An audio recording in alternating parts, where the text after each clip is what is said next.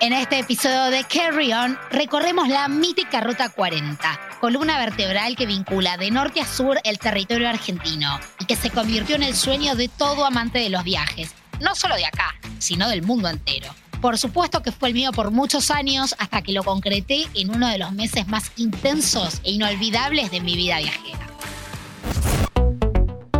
Carry On. La Ruta 40 conecta las 11 provincias por las que pasa. Jujuy, Salta, Tucumán, Catamarca, La Rioja, San Juan, Mendoza, Neuquén, Río Negro, Chubut y Santa Cruz.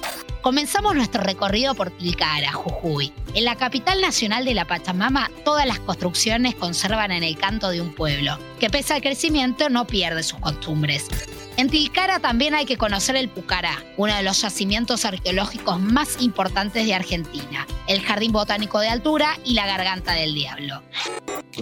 Continuando camino al sur y ya en la provincia de Salta, recomiendo hacer una parada en Cachi, pueblo súper pintoresco que representa lo que fue la época colonial española en esta zona. Lo que más destaca, además del cementerio con flores hechas de papel, es la arquitectura del lugar con sus casitas de adobe pintadas de blanco y tonos ocres. Dato curioso, está prohibido pintarlas de otro color, ya que Cachi es considerado lugar histórico nacional. Con mate en mano y siguiendo el recorrido, nada como fotear un paisaje lunar en la quebrada de las flechas. En la provincia, la otra quebrada que hay que conocer es la de las conchas, donde podemos rememorar la bronca de Leo Baraglia en el icónico puente de la película Relatos Salvajes.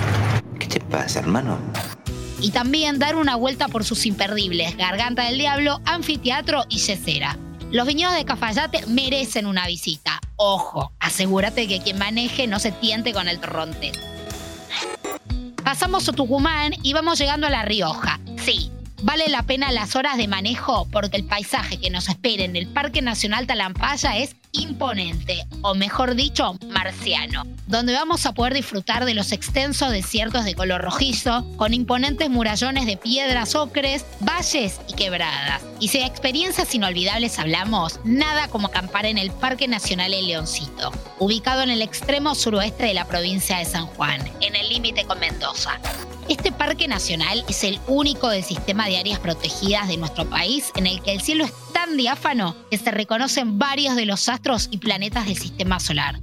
Durante todo el año podemos hacer visitas guiadas en el observatorio que allí se encuentra, tanto de día como de noche. Volviendo al tema camping, hay que tener en cuenta que no dispone de energía eléctrica, pero sí hay mesas, parrillas, quincho y baños con ducha con agua caliente. Llegamos a Mendoza, tierra del sol y del buen vino, para conocer uno de sus secretos mejores guardados, la Reserva Provincial La Payunia, o el Desierto Negro, como también se la conoce. Un lugar único en el mundo por tener una de las zonas con mayor concentración de volcanes del planeta. Más de 800 volcanes y alrededor de mil conos volcánicos en medio de un paisaje cubierto de lava negra forman parte del escenario. Calzate las botas para disfrutarla haciendo un trekking. Ya estamos en Bariloche y en la capital nacional del chocolate hay tanta oferta de actividades que es un poco difícil elegir qué hacer. Después de comprar unos ricos chocolates, recorrer el tradicional circuito chico, un paseo de mediodía que en sus aproximadamente 60 kilómetros puedes visitar las orillas del famoso lago Nahuel Huapi, hasta el emblemático hotel Xiao Xiao. Si tuviese que elegir, lo que más me impacta de Bari diría que es la vista panorámica desde el Cerro Campanario. No por nada es una de las siete mejores de Sudamérica. Y llegamos al glaciar Perito Moreno, dentro del Parque Nacional Los Glaciares, en Santa Cruz, que quita el aliento siempre. Se puede vivir el espectáculo desde pasarelas y balcones, aunque también podés contratar una excursión para caminar sobre las masas de hielo. Tres horas separan al Calafate del Chaltén. La atmósfera de la capital nacional del trekking es totalmente distinta a la de otros destinos de nuestro país. Es relajada, amigable, chill, dirían los angloparlantes. Caminando por las calles del pueblito nos sentimos como en la Torre de Babel. Viajeros del mundo entero hablando distintas lenguas llegan al lugar para explorar los cerros y glaciares que rodean el lugar. Para los amantes del senderismo, el Chaltén es la meca. Hoy visitamos algunos de los lugares imperdibles a lo largo de los 5.194 kilómetros de la Ruta 40 y también uno fuera de ella. Recorrido mítico para los amantes de los road trip, tanto de Argentina como del mundo entero.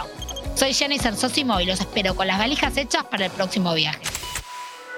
¿Querés auspiciar en Interés General Podcast? Escribinos a contacto arroba interésgeneral.com.ar